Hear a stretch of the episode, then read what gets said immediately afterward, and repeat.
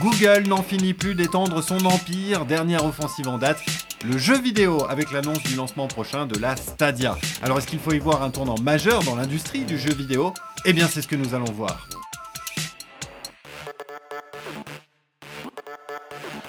Julien Pillot, bonjour. Bonjour Thibaut. Alors première question, c'est quoi la Stadia exactement? Eh bien la Stadia Thibaut, c'est une console de jeux vidéo de salon, mais pas tout à fait comme les autres.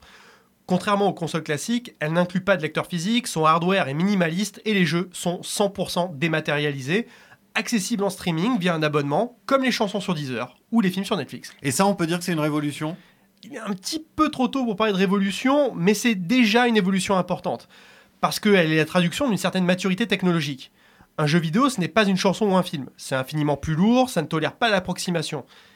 Pour être streamé dans de bonnes conditions il lui faut donc une connexion de très haut débit chez les joueurs, mais aussi des capacités de calcul déportées dans le cloud qui soient très importantes chez les offreurs. Là, on est typiquement dans un cas où l'évolution technologique pousse l'innovation. C'est ce qu'on appelle le fameux techno-push. Absolument, Thibaut, je l'aurais pas mieux dit. Et c'est cette évolution technologique qui esquisse de nouveaux modes de création de valeur très attractifs pour les industriels, mais qui sont, il faut bien le dire, à contre-courant de l'histoire de cette industrie. Mais alors, en quoi est-ce le cas?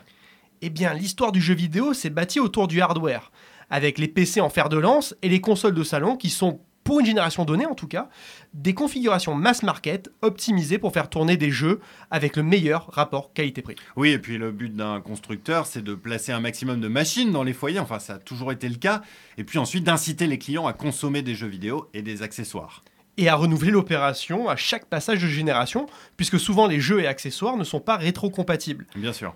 C'est une stratégie qui est certes lucrative, mais qui est loin d'être optimale, en tout cas du point de vue des constructeurs. Alors je m'étonne un petit peu puisque le jeu vidéo c'est quand même devenu la première industrie culturelle du monde en valeur. Vous avez raison, et c'est effectivement un très gros gâteau, mais ce gros gâteau a trois gros défauts. Le premier, c'est qu'il coûte très cher à produire. Le second, c'est qu'il est morcelé. Et le troisième, c'est que sa valorisation est incertaine. Et un système comme Stadia, ça peut corriger ces défauts, justement? En partie, en tout cas. Il faut bien me comprendre. Si la puissance de calcul est déportée dans le cloud, alors vous centralisez vos investissements sur des serveurs de jeux qui sont distants.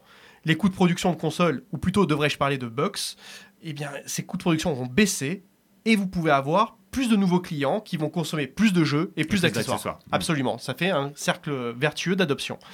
Et puis, comme ces nouveaux clients consomment du jeu dématérialisé téléchargé sur vos serveurs, vous récupérez la marge de distribution. Et enfin, avec un système d'abonnement à la Netflix, vous créez du revenu récurrent la boucle est bouclée, j'ai envie de dire, et on comprend mieux pourquoi Google ou Microsoft, avec son xCloud, mise très fort sur cette révolution. Et puis on peut imaginer facilement que Microsoft et Google compléteront leur mix revenu par de nouvelles recettes publicitaires. Alors finalement, la messe, elle est dite, hein, c'est la fin de l'industrie telle qu'on l'a connue. En tout cas, on peut dire qu'il y a une volonté manifeste de transformation, et celle-ci a déjà été amorcée par la dématérialisation du jeu vidéo.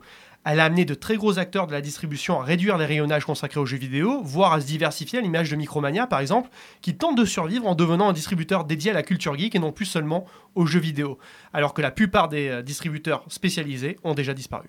Est-ce que vous pouvez nous éclairer sur ce qui pourrait éventuellement venir entraver cette transformation? Je suis partagé sur cette question, Thibaut, parce que d'un côté, on a des acteurs qui ont les moyens d'aller au bout de leurs ambitions, des moyens financiers, ah technologiques. Oui, Google, hein, quand même. Absolument.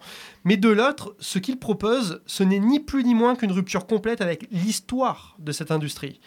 La réaction des joueurs pourrait être particulièrement hostile. Et je pense notamment aux hardcore gamers, qui sont à la fois de puissants influenceurs et qui représentent des paniers moyens de consommation les plus importants. Alors justement, vous qui connaissez bien ces hardcore gamers, ils sont majoritairement conservateurs, hein, on peut le dire, et puis n'apprécient rien de plus finalement, c'est tout ce qui leur importe, une expérience de jeu optimale, c'est tout ce qui les intéresse. Absolument, je suis complètement d'accord avec ça.